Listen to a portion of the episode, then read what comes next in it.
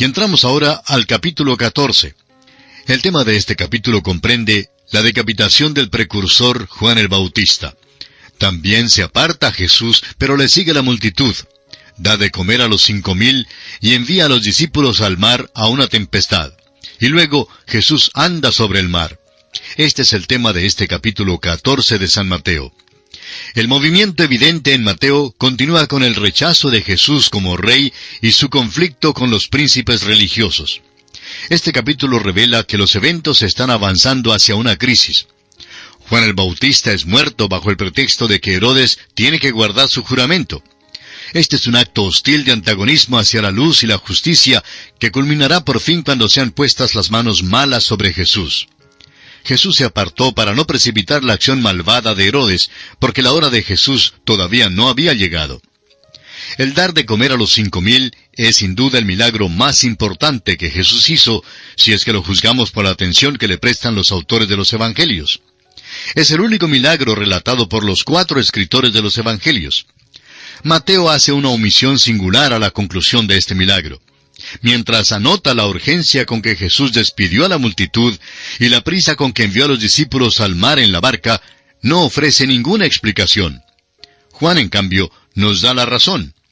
El Evangelio según San Juan capítulo 6 versículo 15 nos dice, Pero entendiendo Jesús que iban a venir para apoderarse de él y hacerle rey, volvió a retirarse al monte él solo. En vista del hecho de que Mateo presenta aquel aspecto del ministerio de Jesús que tiene que ver con su majestad, puede parecer extraño al principio que ignorara este esfuerzo de hacer a Jesús rey. Él es rey por derecho y por título. No llegará a ser rey por ningún sistema democrático. No es elegido rey según la voluntad de los hombres. Él es rey por la voluntad de Dios. Llegará a ser rey al cabo imponiendo su autoridad real. Usted puede confirmarlo leyendo los versículos 8 y 9 del Salmo 2. La persona y el ministerio de Jesús no pueden escapar la observación de Herodes desde su trono. Todos los Herodes fueron pícaros y del matiz más obscuro. Este Herodes no fue ninguna excepción, según lo veremos en este incidente. Leamos los primeros dos versículos del capítulo 14 de Mateo. En aquel tiempo, Herodes el tetrarca oyó la fama de Jesús y dijo a sus criados, Este es Juan el Bautista, ha resucitado de los muertos y por eso actúan en él estos poderes. Alguien puede leer estos versículos y pensar que parecen ser supersticiosos. Y amigo oyente, es superstición, pero no es la superstición de la Biblia, ni de Jesús, ni de los apóstoles, ni del cristianismo. Esta es la superstición de Herodes, y también la de los hombres y las mujeres ignorantes del día de hoy.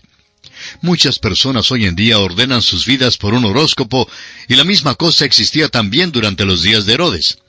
Ningún cristiano sincero puede o debe creer en el horóscopo. Los primeros versículos de este capítulo dan una escena retrospectiva de lo que ya había ocurrido. Cuando Herodes oyó las noticias acerca de la prédica de Jesús, enseguida se llenó de temor y superstición. Herodes había dado muerte a Juan el Bautista y asoció a Juan con el Señor Jesús. Herodes creía que Juan había resucitado de los muertos, y su temor cambió en un frenesí porque había querido eliminar a Juan para siempre. Herodes era un hombre ebrio, degenerado, vil, débil y también asesino ya había dado muerte a Juan, el precursor de Cristo, y estaba dispuesto también a matar al Señor Jesús. Los siguientes versículos son parte de la escena retrospectiva que describe las circunstancias que rodearon la muerte de Juan el Bautista. Leamos los versículos 3 hasta el 12 de Mateo capítulo 14. Porque Herodes había prendido a Juan, y le había encadenado y metido en la cárcel por causa de Herodías, mujer de Felipe su hermano, porque Juan le decía, no te es lícito tenerla. Y Herodes quería matarle, pero temía al pueblo, porque tenían a Juan por profeta.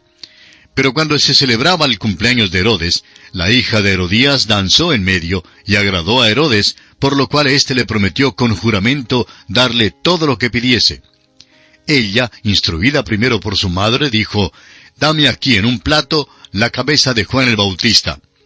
Entonces el rey se entristeció, pero a causa del juramento y de los que estaban con él a la mesa, mandó que se la diesen y ordenó decapitar a Juan en la cárcel.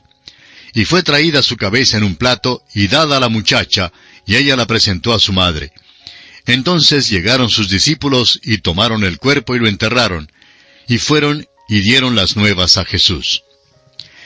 Herodes, una criatura lasciva y sensual, vivía con Herodías, la esposa de su hermano. Juan el Bautista condenaba a Herodes por esto, y Herodías lo odiaba a causa de esta condenación. Ella entonces maquinó un plan por medio del cual su hija bailaría para Herodes, ganaría su aprobación y le pediría un favor. Todo resultó según lo planeado, y el baile de esta joven ganó a Herodes. Es interesante notar cómo Herodes fue influenciado por otros. Fue motivado como un político. Sus acciones siempre fueron diseñadas con el fin de ganar la aprobación y los votos de otros.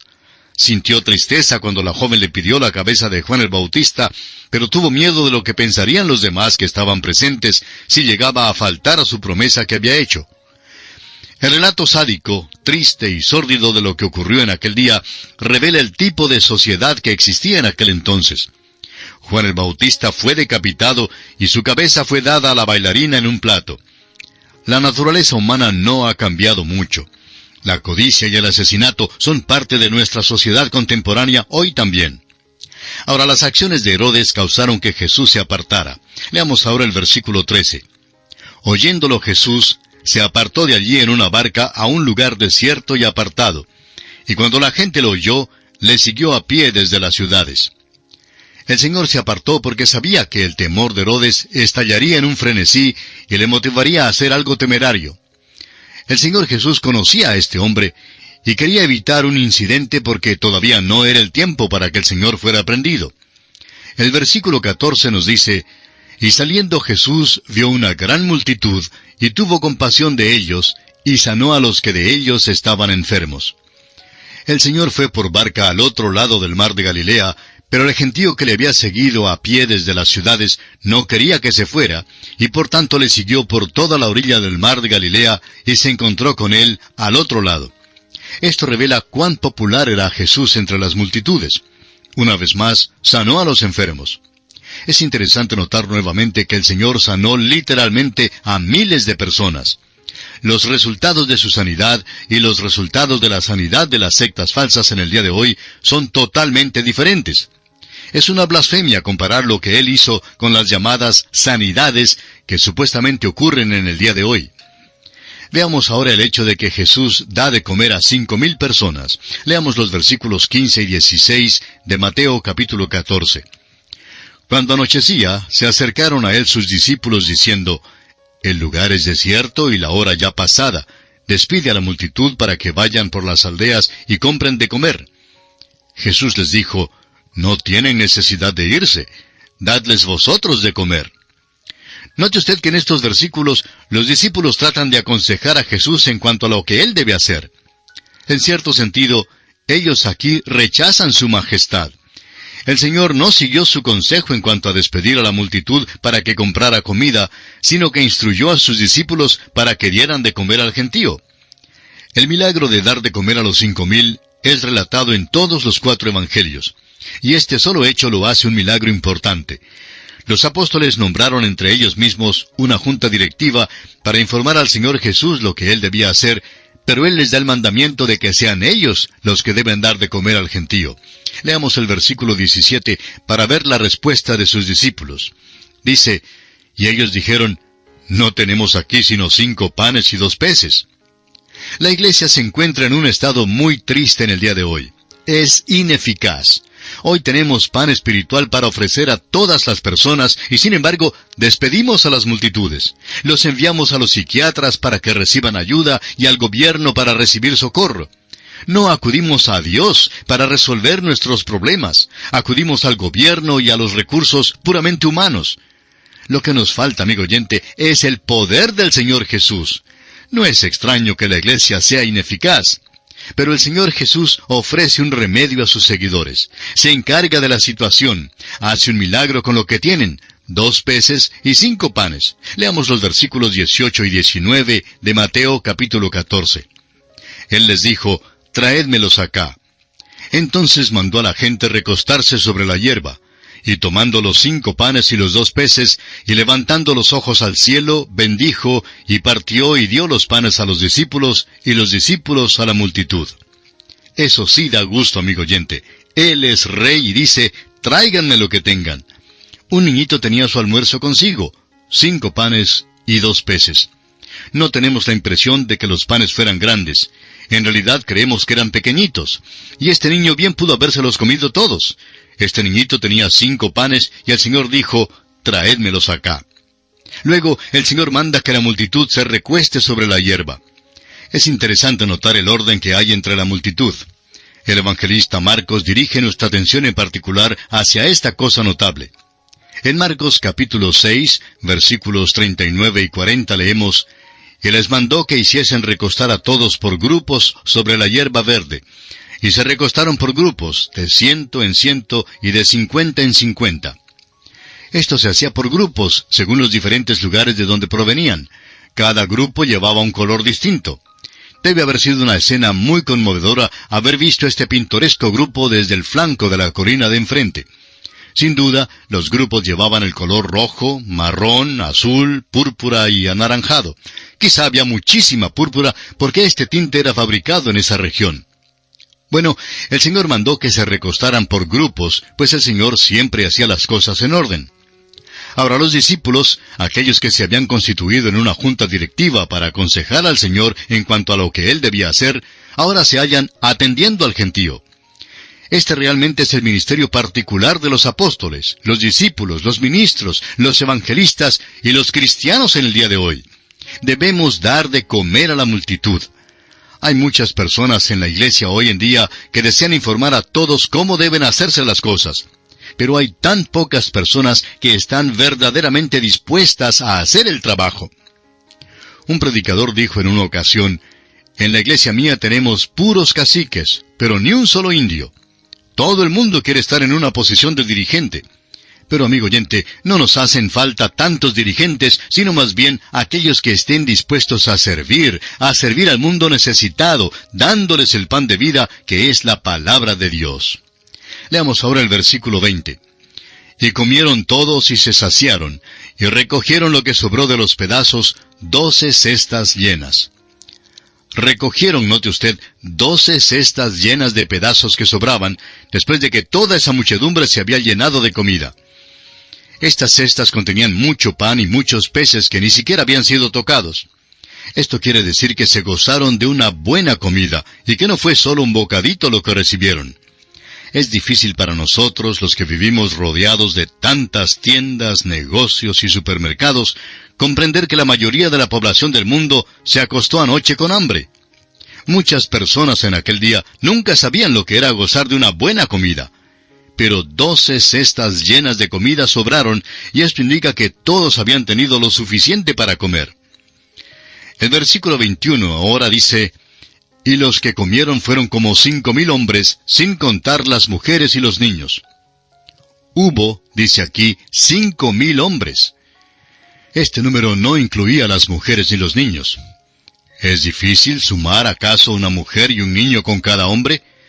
El Señor realmente entonces dio de comer a por lo menos quince mil personas, en vez de solamente cinco mil. Esto, por cierto, fue un milagro.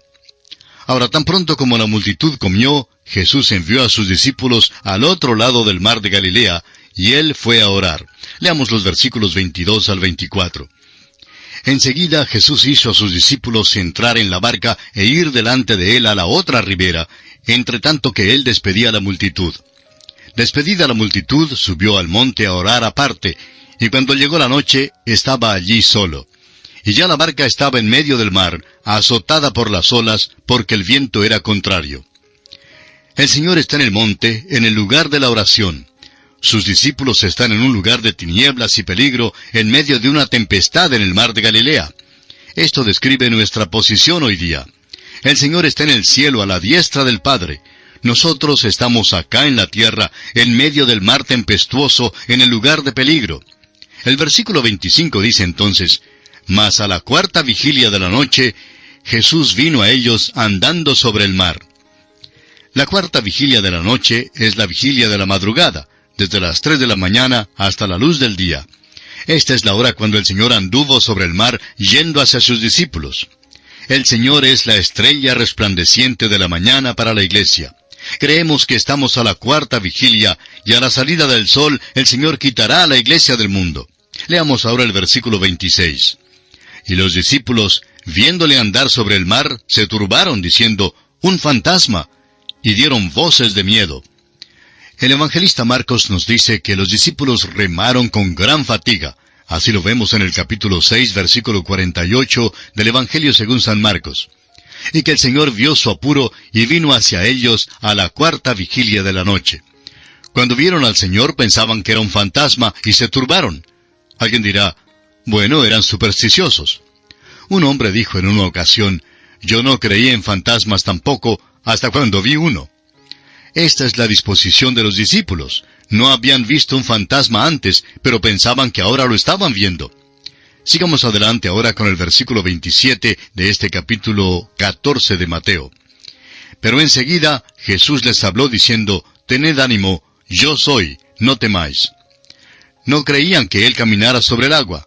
Recuerde usted que estaba en medio del mar, en medio de una tempestad. Veamos ahora el versículo 28. Entonces le respondió Pedro y dijo, Señor, si eres tú, manda que yo vaya a ti sobre las aguas. Pedro no debe ser condenado por su presunción, sino por su fe. Más bien debemos admirar a este hombre. Juan Wesley dijo, esperen grandes cosas de Dios. Y Pedro esperaba grandes cosas de Dios, pero tememos que muchos de nosotros nos quedamos satisfechos con las cosas pequeñas. Ahora el versículo 29 dice, y él dijo, ven. Y descendiendo Pedro de la barca, andaba sobre las aguas para ir a Jesús. Hay muchos que dicen que Pedro falló y que no caminó en el mar, pero nuestra Biblia no dice así. Nuestra Biblia dice que Pedro anduvo sobre el mar para ir hacia Jesús. Eso no es una falla. Lea usted con cuidado el versículo. Pedro pidió una cosa tremenda de Dios. No es extraño que Dios lo usó en una manera maravillosa durante los días que siguieron. No es extraño que fuera escogido para predicar el sermón en el día de Pentecostés. Y ahora leamos el versículo 30. Pero al ver el fuerte viento tuvo miedo, y comenzando a hundirse dio voces diciendo, Señor, sálvame. Pedro apartó su mirada del Señor mientras andaba sobre el mar. Cuando empezó a hundirse, articuló la oración más breve en toda la Biblia. Señor, sálvame.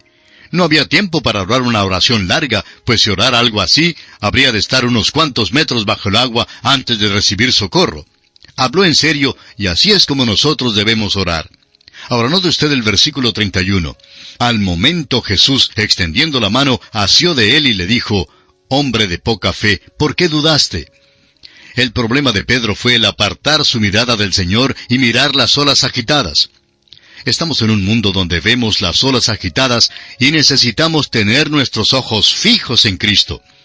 Los discípulos se encontraban en el lugar de peligro. El hecho es que Él no dijo que pasaríamos sin ver la tempestad, ni dijo tampoco que pasaríamos sin ver el puerto. Él lleva a los suyos en medio de la tempestad. Los versículos 32 y 33 de este capítulo 14 de Mateo dicen, Y cuando ellos subieron en la barca, se calmó el viento. Entonces los que estaban en la barca vinieron y le adoraron diciendo, verdaderamente eres Hijo de Dios. Y aquí nos detenemos por esta ocasión. Continuaremos este estudio en nuestro próximo programa Dios mediante y esperamos que usted nos vuelva a sintonizar. Será pues, hasta entonces, que el Señor le bendiga es nuestra más ferviente oración. Continuamos hoy, amigo oyente, nuestro recorrido por el capítulo 14 del Evangelio según San Mateo. En nuestro programa anterior concluimos con la lectura de los versículos 32 y 33, pero no tuvimos tiempo para comentarlos. Así es que vamos a leer estos versículos otra vez hoy, versículos 32 y 33 de Mateo 14. Y cuando ellos subieron en la barca, se calmó el viento. Entonces los que estaban en la barca vinieron y le adoraron diciendo, verdaderamente eres hijo de Dios. Cuando Jesús subió a bordo, la tempestad se disipó, aunque el Señor Jesús es rechazado por las autoridades, los suyos le adoran. Y escuche usted su confesión. Verdaderamente eres hijo de Dios. El Señor hizo este milagro para que los discípulos fueran traídos al lugar de la fe. Pedro debió haber estado bien animado cuando empezó a caminar sobre el agua, pero luego apartó su mirada de Jesús. No queremos criticar a Pedro porque este también ha sido nuestro problema, y quizá haya sido también el suyo, el de apartar la mirada del Señor. Esta es la tragedia de la hora presente. Pero estas cosas fueron hechas para que los discípulos pudieran adorarlo y saber a ciencia cierta que era el Hijo de Dios. Ahora los versículos 34 al 36 dicen, Y terminada la travesía, vinieron a tierra de Genezaret. Cuando le conocieron los hombres de aquel lugar, enviaron noticia por toda aquella tierra alrededor y trajeron a él todos los enfermos, y le rogaban que les dejase tocar solamente el borde de su manto, y todos los que lo tocaron quedaron sanos. Permítame dirigir su atención, amigo oyente, a las multitudes que fueron sanadas en aquel día. Tenemos un relato detallado de solo unas pocas sanidades, pero fueron miles los que fueron sanados en aquella ocasión. Después de la tempestad, él seguía ministrando a las necesidades de las personas y él fue muy popular entre aquellas multitudes. Y así concluye el capítulo 14 del Evangelio según San Mateo.